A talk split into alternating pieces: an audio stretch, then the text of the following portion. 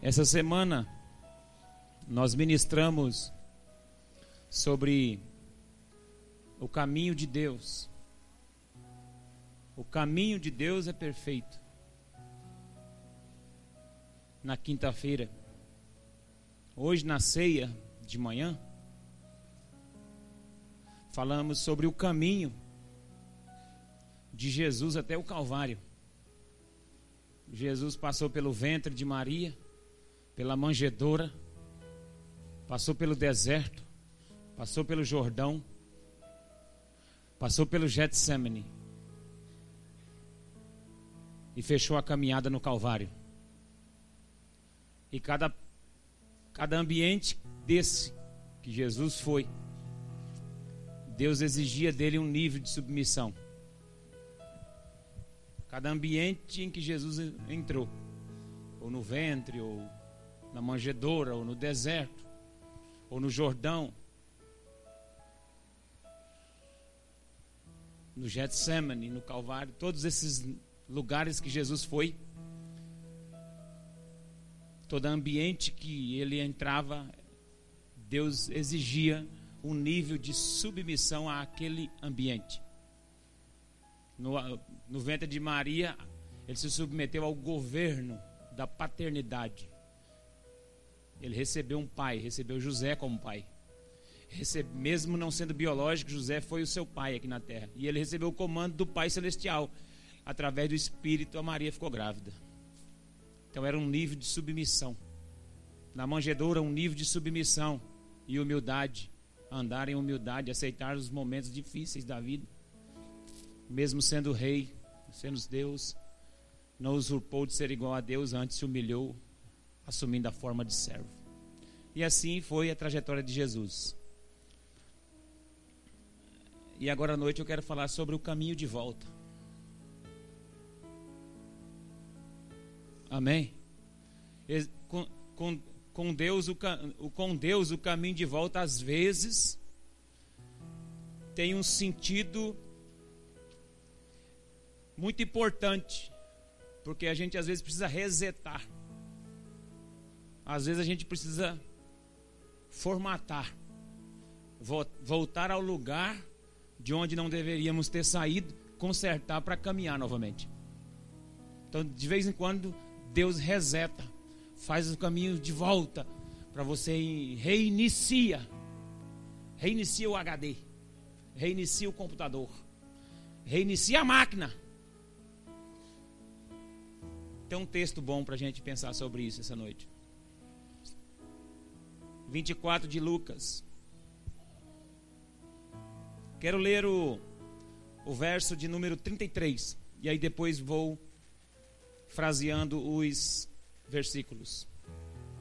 E na mesma hora, levantando-se, voltaram para Jerusalém. Repita comigo. E na mesma hora, levantando-se, voltaram para Jerusalém. Mais uma vez, nós não somos pentecostais, mas somos nacionais. não somos pentecostais, mas somos renovados. E cremos no Pentecoste. Cremos no avivamento. Somos batistas, viu, irmão? Nós, não somos, nós, não, nós somos batistas é, que crê no renovo. Então, vamos ler com. Independente de ser batista ou não, vamos ler com mais vontade. E na mesma hora levantando-se, voltaram para Jerusalém. Amém.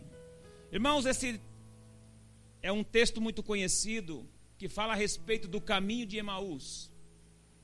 A partir do verso de número 13, você vai ver no subtítulo aí da sua Bíblia que, a, que o texto trata de um caminho, o caminho de Emaús.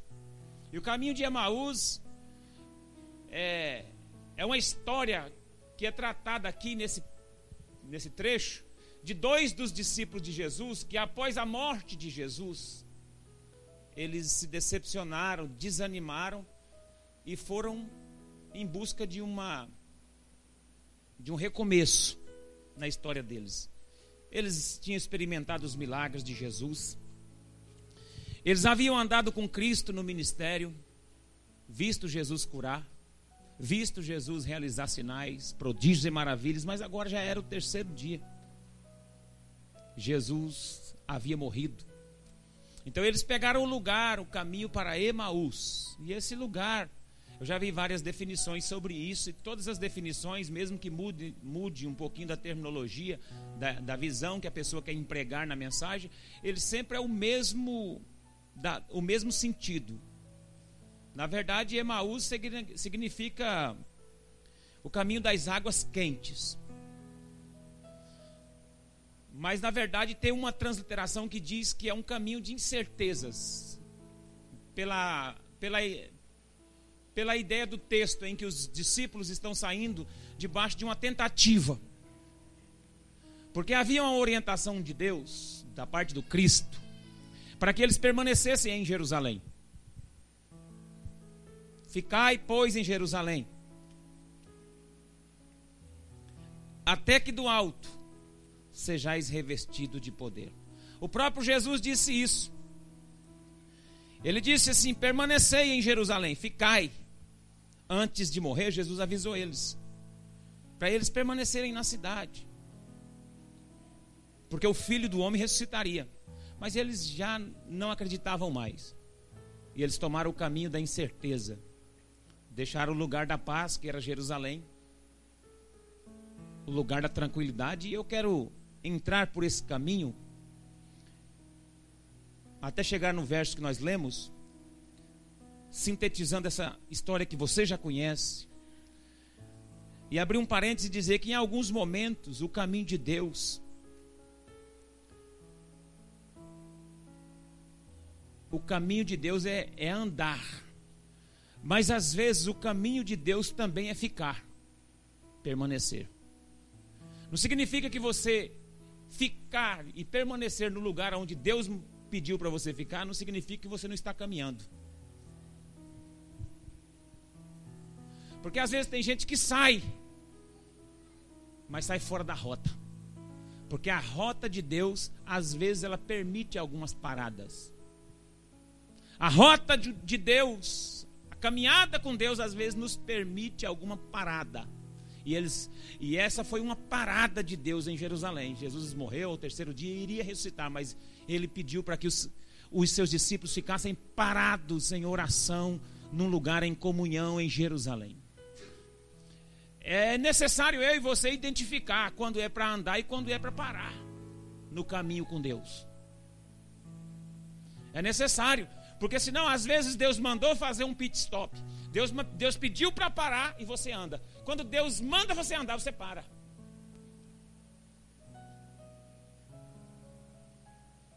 É necessário compreender essa dimensão do caminho de Deus. Que nem sempre quem está andando está no caminho.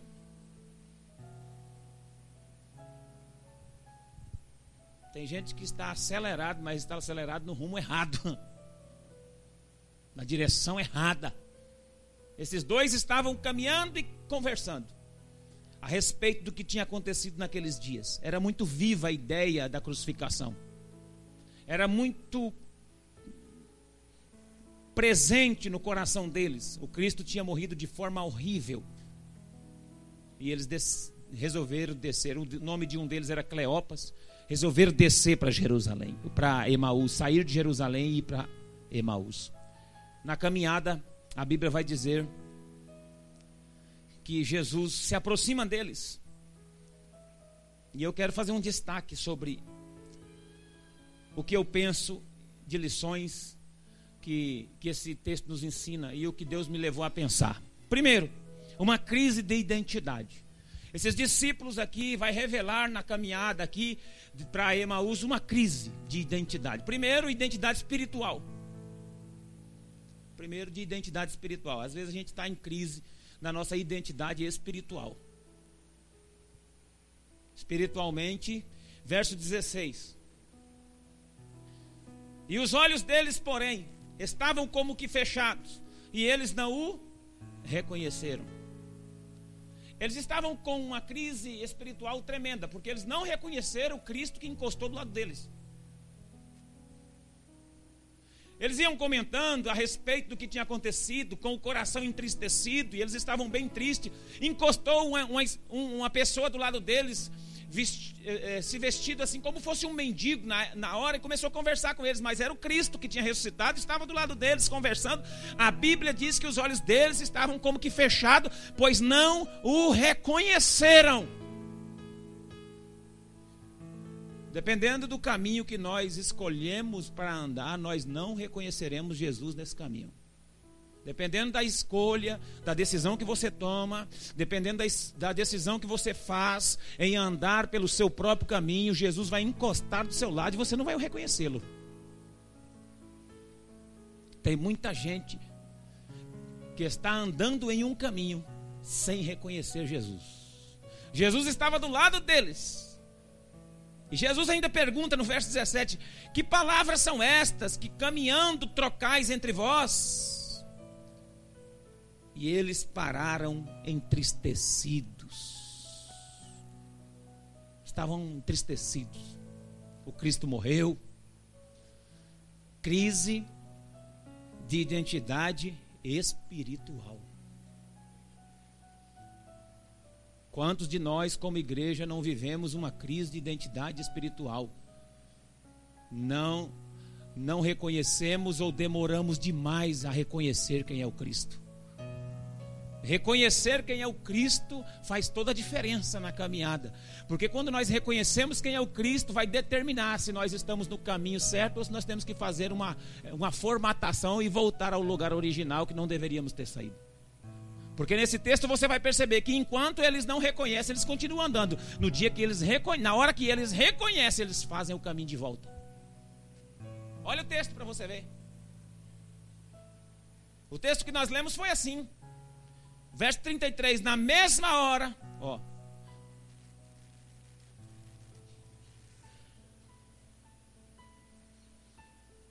Vamos ler o 30. Estando com eles à mesa, tomou o pão, abençoou, partiu e lhe deu, e lhe deu lhes deu. Os olhos deles abriram e eles o reconheceram. Quando eles reconheceram o que aconteceu no verso 33, 32, 33, na mesma hora levantando-se voltaram. Quando a, quando, quando a gente resolve essa questão de identidade espiritual, quando a gente se resolve com Cristo, reconhece o Cristo, a gente sabe que a gente está na rota errada e que devemos voltar para o lugar original da onde não deveríamos ter saído.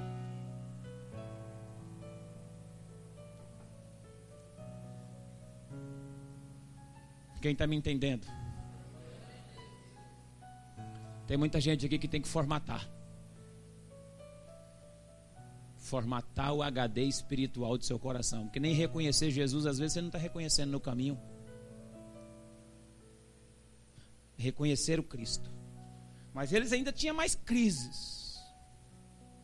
Eles tinham uma crise é, pessoal de identidade, entre, é, de identidade pessoal mesmo. Olha, eles, eles também não se conheciam. Eles não reconheceram o Cristo, mas também não se conheciam. Olha o verso de número 20. Quando Jesus então fala com eles, eles não respondem, eles não reagem, então eles vão explicar para aquele homem ele vai, eles vão dizer assim: só você que não sabe. Só você que não está sabendo da história que aconteceu em Jerusalém, como mataram o nosso mestre, o grande profeta poderoso em obras, só você que não sabe. Olha o verso 20: E como os principais sacerdotes e as nossas autoridades o entregaram para ser condenado à morte e o crucificaram. O verso 20 para mim tem uma chave. Essa chave é: eles não se conheciam. Eles não sabiam que, foram, que foi o próprio pecado deles que levou Cristo à cruz. Eles achavam e atribuíam que a morte de Jesus tinha responsáveis e que os responsáveis eram os principais sacerdotes, eram as autoridades, eram aquelas pessoas que o entregaram para ser crucificado. Mas os responsáveis da morte de Cristo não foram as autoridades, não foram aquelas pessoas, os principais sacerdotes que o entregaram. Quem entregou Cristo para ser crucificado foram os nossos pecados. E, a, e se conhecer é assumir a responsabilidade que Cristo foi sacrificado por mim, por minha causa, em meu benefício. E eu sou responsável por isso. Eu devo reconhecer que Jesus foi para a cruz por minha causa. Eu devo reconhecer que o sacrifício de Cristo foi por mim. Não foi só. A culpa não foi das autoridades policiais. A culpa não foi das autoridades é, sacerdotais daquela época que, que tinham o poder de entregá-lo para ser crucificado. A culpa foi minha também. Porque o pecado também foi meu. E se eu não me conheço, se eu não me conheço a ponto de dizer que eu fui culpado, eu vivo uma vida de vítima. E o problema maior da nossa geração hoje é a vitimização. As, a gente assume, às vezes, a condição de vítima, não de culpado. Você, você já viu hoje em dia nas redes sociais, você já viu hoje no meio das famílias, o tanto de gente que, se, que vive se colocando na condição de vítima. Com relação ao sacrifício de Jesus, ninguém aqui era vítima, todo mundo aqui era culpado. Eles, eles aqui eles estavam numa postura mais de vítima. Olha, eles mataram o nosso mestre. Nós agora não temos o que fazer, estamos indo para Emaús. Irmãos, nós não somos vítimas, nós somos culpados. E como culpado, temos que resolver o problema. Como resolver? Assumindo a culpa. Assumindo a culpa e, e arrependendo-se. Amém? Não somos só vítima. Ah, nós fomos vítima de uma perseguição. O nosso mestre estava aí fazendo uma boa obra. Mas eles acabaram com a vida dele e agora nos deixaram sozinhos. E agora nós não temos outro rumo, vamos para Imaús. Essa era a postura daqueles dois. Uma postura mais de vítima do que de culpado. E eles estavam convictos de que quem matou Jesus foram os sacerdotes e as autoridades. E que eles não tinham nada a ver com isso. Temos. Temos a ver com isso. Nós temos a ver com isso. Por mais santo ou santa que você seja, ou que você acha que é, você tem culpa. Todos nós fomos culpados. Mas uma vez culpado, assumindo a culpa, o sangue de Jesus nos purifica de todo pecado. A ressurreição de Jesus foi para isso, para vencer a morte, como eu disse de manhã, nós alcançarmos a salvação eterna através dele, mas nós éramos culpados. Sempre fomos. Devemos nos conhecer. Porque só quem se conhece se assume. Só quem se conhece se assume. Porque enquanto você não se conhece, você atribui aos outros o, a culpa dos, das suas lutas. Você já, você já conviveu com pessoas que tudo na vida dela é culpa dos outros. Tudo que ocorreu com o Cristo aqui foi, foi culpa dos sacerdotes. Tudo que aconteceu com o Cristo aqui foi culpa das autoridades que o mataram. Irmãos, quem não se conhece não se assume. Quem não se assume não se arrepende. Então havia uma crise terrível. Esses dois estavam fugindo para o caminho de Emaús por causa de uma crise. E às vezes você está em fuga por causa de crise. Quantos de vocês aqui às vezes está fazendo o caminho de Emaús? Está fugindo Está fugindo de uma conversa, está fugindo de uma revelação, está fugindo de uma palavra, está fugindo da realidade, está fugindo da orientação que Deus disse. Permanecei firmes aqui. Quando Deus falar para você quietar, fica firme, não saia do canto. Porque se você sair, você vai ter que fazer o caminho de volta. Posso ouvir um glória a Deus? Mas havia uma outra crise ainda, que eu identifico aqui, uma crise de motivação. A motivação deles aqui estava errada. E eles estavam confusos. Olha o verso 21. Ora, nós esperávamos que fosse ele quem redimisse Israel. Mas agora, além de tudo isso, é já hoje o terceiro dia desde que estas coisas aconteceram. Eles estavam com a motivação errada. Eles estavam com a motivação mais política do que redentora, mais política do que redentiva, salvífica.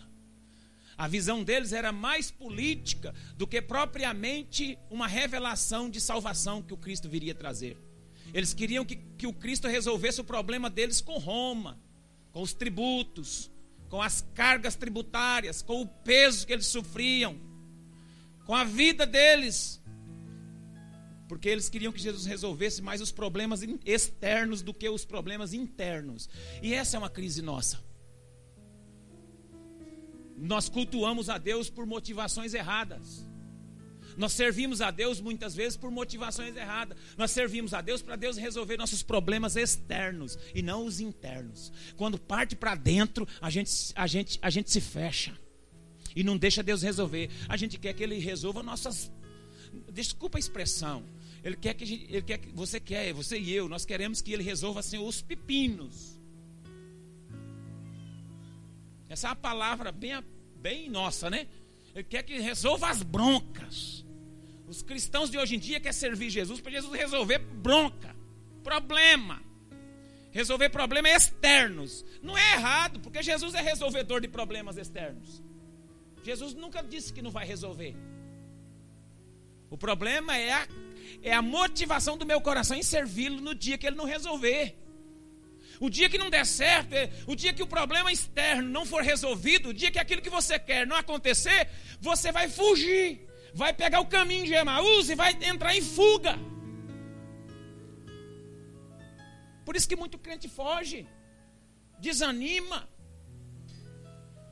porque colocou uma expectativa, colocou uma motivação para no Cristo em relação à vida dele externa. E nós, irmão, temos desafios externos, mas também temos desafios internos. Nós temos batalhas externas, mas nós temos também batalhas internas. Por exemplo, lá no capítulo 6 de Efésios, Paulo fala sobre dois tipos de batalha: a batalha externa e a batalha interna. No início do capítulo, do 1 até o verso 10, ele vai falar da batalha: pais, honra, pais, cuide bem de seus filhos, maridos, esposas é, filhos, honra seu pai e sua mãe, porque é o primeiro mandamento com promessa. Ele vai falar das batalhas que a gente trava em casa, de forma externas. E a partir do verso 10, ele vai dizer sobre as batalhas internas. Ele vai falar que a nossa guerra, a nossa luta não é contra carne, nem sangue, nem principado, nem potestade.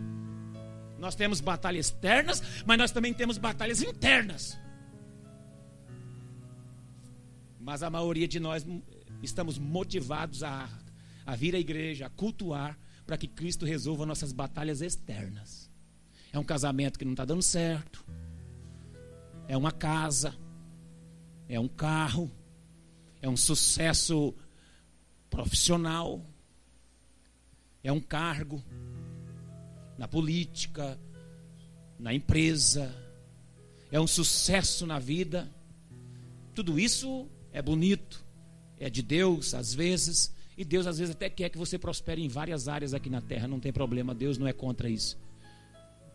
O, a questão é eu, como eu estou servindo a Deus em relação a essas coisas. Nós vemos nitidamente que eles disse, disseram aqui, nós esperávamos que eles que ele é quem fosse redimir Israel. Nós esperávamos aqui um grande líder que fosse resolver nossos problemas. Nós estamos cheios de lutas e, e ele era essa pessoa que nós esperávamos que fosse, mas hoje é o terceiro dia que aconteceu isso e nada. Ele já está morto. E nós agora estamos em fuga. Vamos ver no que vai dar. Eu já conheci várias pessoas que no começo da carreira, da caminhada cristã, era crente firme, estava com Deus, amando a Jesus, amando a igreja, congregando com os irmãos, e que hoje estão atolados, andando para Emaús, perdido no, no pecado, nos vícios, decepcionados, desanimados, caídos na estrada da vida. Começaram bem, mas terminaram mal. O, o interessante não é só começar. Porque às vezes nós começamos na motivação do nosso coração. A motivação deles estava tão errada que eles pegaram outro caminho por conta própria. Quando nós estamos com a motivação nas coisas externas, nós traçamos o nosso caminho. Nós montamos a nossa trajetória, nós fazemos ali a rota, a nova rota. O carro que tem o, o celular, né? o carro que tem o, o GPS. Quando você, ele, você errou a rota, ele fala recalcular a rota.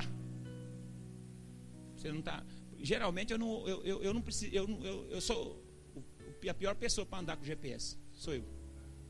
Pensa num homem terrível para andar. Eu deixo até os outros tá falando, é, coloca o GPS no lugar lá, ele vai falando, vai mandando entra, entra aqui, entra ali, entra ali. E eu fico pensando, ele deve estar tá errado. Eu, eu vou entrar aqui. Você já várias vezes o GPS mandou eu ir para cá, eu fui para cá. E eu errei. Eu estava errado. Quem estava certo era o GPS, não era eu. Não. Nós temos dificuldade. Então é melhor não ter. Desliga isso aí e vai, no, vai, na, vai perguntando: oh, onde fica tal lugar? Oh, onde fica tal lugar? E eu também tenho uma segunda dificuldade. Segunda dificuldade é de abrir o vidro para perguntar. Eu quero acertar. Eu estou confessando isso, sou eu, tá? Eu quero acertar. Não, não precisa de GPS, não. Então para no posto aqui pergunta para alguém. Não, também não precisa perguntar, não, que eu sei lá. Não sabe. Não sabe. Você está indo de teimoso, mas você não sabe se está certo esse caminho. Você que está traçando essa rota. Porque quando a nossa motivação ela é errada, a gente monta o caminho. A gente escolhe o caminho, o jeito de ir, a forma de ir o lugar para onde ir. Eles fizeram isso. Eles fizeram isso por motivação errada. Então eles estavam com essas crises para resolver. E é aí que Jesus entra em cena. Quando a gente está assim nesse emaranhado de indecisões, Jesus entra em cena para fazer a rota, para reformatar, para reformular, para formatar o caminho de volta nessa noite. Deus quer refazer, Deus quer reeditar, reiniciar a sua história, a sua vida, os seus problemas e trazer você para o centro, para o lugar da onde você não deveria ter saído.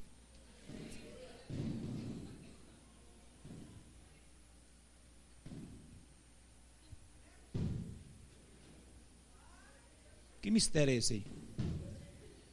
Concorrência terrível essa aí com o culto. Ó, oh, glória a Deus.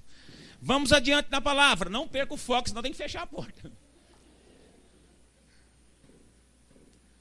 O que eu acho interessante aqui, e é o que eu quero pensar no final da mensagem, é que quando a gente apresenta todos esses, todas essas crises, quando a gente, quando, quando a gente vê que isso aí está em nós, essa crise de identidade espiritual, de não reconhecer Jesus no caminho, essa crise pessoal de não se conhecer, essa crise de motivação. A gente está indo porque pensava uma coisa e agora não sabe o que vai fazer, está caminhando. Jesus se revela no caminho, mesmo a gente estando no nosso caminho, Jesus se revela. Jesus chega e vai com eles, e ao entrar na aldeia de Emaús, Jesus faz que, que vai passar, ia passar. E eles perguntaram e disseram assim: já é tarde, fica aqui conosco. O sol já se declina. Não vai não, fica comigo. É perigoso a trajetória. Não vai não, Jesus, fica aqui. Mesmo eles sem reconhecerem definitivamente quem era Jesus, mas pelo menos eles clamaram: fica aqui. Eu aprendo aqui, nesse texto, que mesmo a gente ainda estando com a visão obscurecida pelas crises, mesmo a gente ainda estando com o olhar obscurecido, por conta das crises interior que estamos vivendo, é necessário, mesmo sem saber, clamar, pedir, se o Fogos ficar lá, eu vou virar, vou me pentecostalizar. Aleluia. Aí vou começar a pregar igual aquele pregador pentecostal. A crise, meus irmãos. Vocês aumentam lá, eu aumento aqui. Amém, igreja? Eu, eu vou, eu, eu me, eu me ambientalizo rapidamente. É só eles estourar lá que eu estouro aqui também. Aí, ó, só foi falar, quietou. Aleluia! Um dá de um jeito, dá de outro. Um dia eu fui pregar numa igreja pentecostal e eu estava no sapato de fogo, canela. Tá, tá, tá, glória. Terminei o culto, o cara falou, pastor, o senhor não é batista, não, pastor, vem para cá. Falei, não, deixa eu quietinho no meu canto lá, irmão. Nessas crises, Jesus se revelou a eles. Eles pediram para que Jesus ficasse. Permaneça aqui, fica aqui. Sabe? Olha o verso de número 28. Quando se aproximaram da aldeia para onde iam, fez ele como quem iria passar mais longe. 29. Eles, porém, insistiram, dizendo: Fica conosco, pois já é tarde, o dia já se declina. Então Jesus entrou para ficar com eles. Mesmo eles sem terem uma revelação plena de quem era Jesus, eles pediram para Jesus ficar. De repente, hoje, é o dia de você. Você está um pouco instável. Você pode fazer essa oração. Fica, fica mais um pouco, fica aqui comigo. Fica conosco. Fica aqui no nosso meio, Jesus. Não passa adiante, não, fica comigo. Jesus ficando, diz a Bíblia no verso 30 que estando eles à mesa, Jesus pegou o pão, abençoou e partiu e lhes deu. Engraçado que Deus, Jesus vai se revelar a partir do momento em que vai abençoar o pão. Jesus pega o pão, e se você notar, todas as vezes que Jesus abençoava o pão, Jesus erguia o pão. Tem um texto que Jesus abençoou o pão para os discípulos na multiplicação, e em outros lugares, quando Jesus vai fazer a, a bênção, Jesus é, é, levanta o pão. Por, por que Jesus levantava o pão para abençoar? Porque o pão significava Jesus, e o pão seria levantado na cruz. Quando Jesus foi levantado na cruz, foi o pão da vida que foi levantado naquela cruz para nos, nos alimentar. Jesus então faz o ato de levantar o pão e abençoou o pão. Quando ele, quando ele levanta o pão para abençoar, os olhos dele se abrem. Porque os nossos olhos só são abertos através do pão quando ele é levantado. Nossos olhos foram abertos quando Cristo foi levantado na cruz.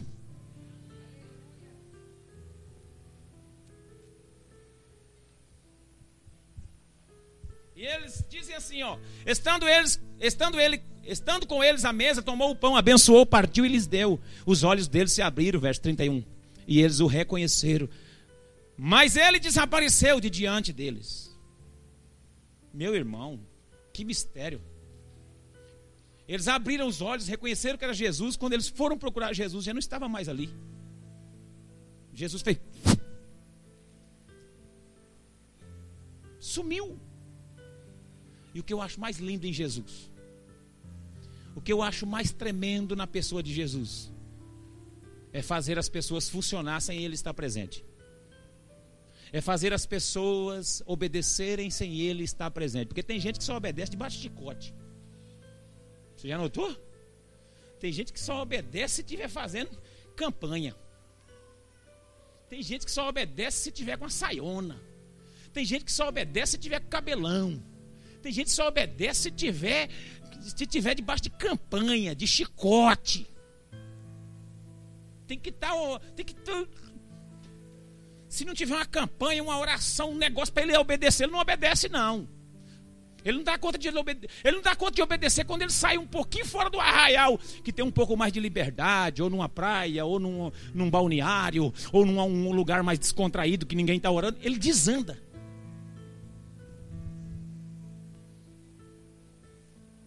Ele só dá conta se ele estiver no ambiente da espiritualidade. Ele falou, oh, irmão, aqui, cuidado. Satanás está aí. Ele fica assim, hum, é mesmo. Ui, agora eu caio. Hum, agora eu vou pecar. Hum, quase caí dessa vez, mas se não cair agora, cai depois. Ai, tá doido para cair. Vive uma vida assim na linha, da, da no, na linha do perigo ai, se batendo como se a vida cristã fosse assim. Não. Deus tem momentos agradáveis para você viver aqui e acolá. Você não pode perder a sensibilidade. E o, o maior, para mim, a maior o maior, a coisa mais interessante em Cristo é isso: é fazer as pessoas obedecerem e funcionar depois que ele não estava mais ali. Jesus não estava mais ali, mas eles resolveram voltar. Eles resolveram voltar porque compreenderam, tiveram a visão, tiveram os olhos abertos. Irmãos, a gente só não faz o caminho de volta, o, o ao propósito de Deus se os nossos olhos não estiverem abertos. Porque quando nós estivermos com os nossos olhos abertos, nós vamos obedecer ao plano original que Deus traçou para nós. Só não faz a rota de a rota novamente, só não reinicia novamente quem ainda não tem os olhos abertos, porque quem está com os olhos abertos se humilha, reconhece. Olha o que eles disseram, olha o que eles disseram.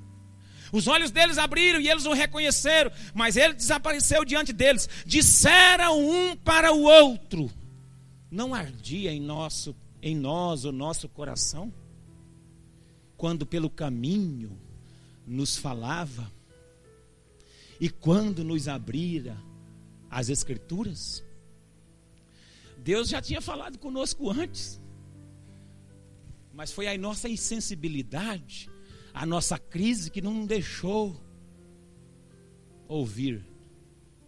Deus já tinha falado antes, nosso coração até ardeu naquele momento, se você lembra. Você lembra quando Deus falou com você e você ardeu o coração, mas você não obedeceu? Eles disseram: agora então vamos voltar. E disseram um para o outro, na mesma hora. 33 é o verso que nós lemos. Na mesma hora, na mesma hora, na mesma hora, na mesma hora. Levantando-se, levantando-se, voltaram. Na mesma hora, levantando-se, voltaram no caminho de volta. No caminho de volta. Eles se apresentam. Olha, a Bíblia diz assim: encontrar os onze que estavam lá reunidos, os quais diziam: ressuscitou verdadeiramente o Senhor e já apareceu a Simão. Então os dois contaram o que lhe acontecera no caminho e como tinha reconhecido o Senhor quando ele partiu o pão.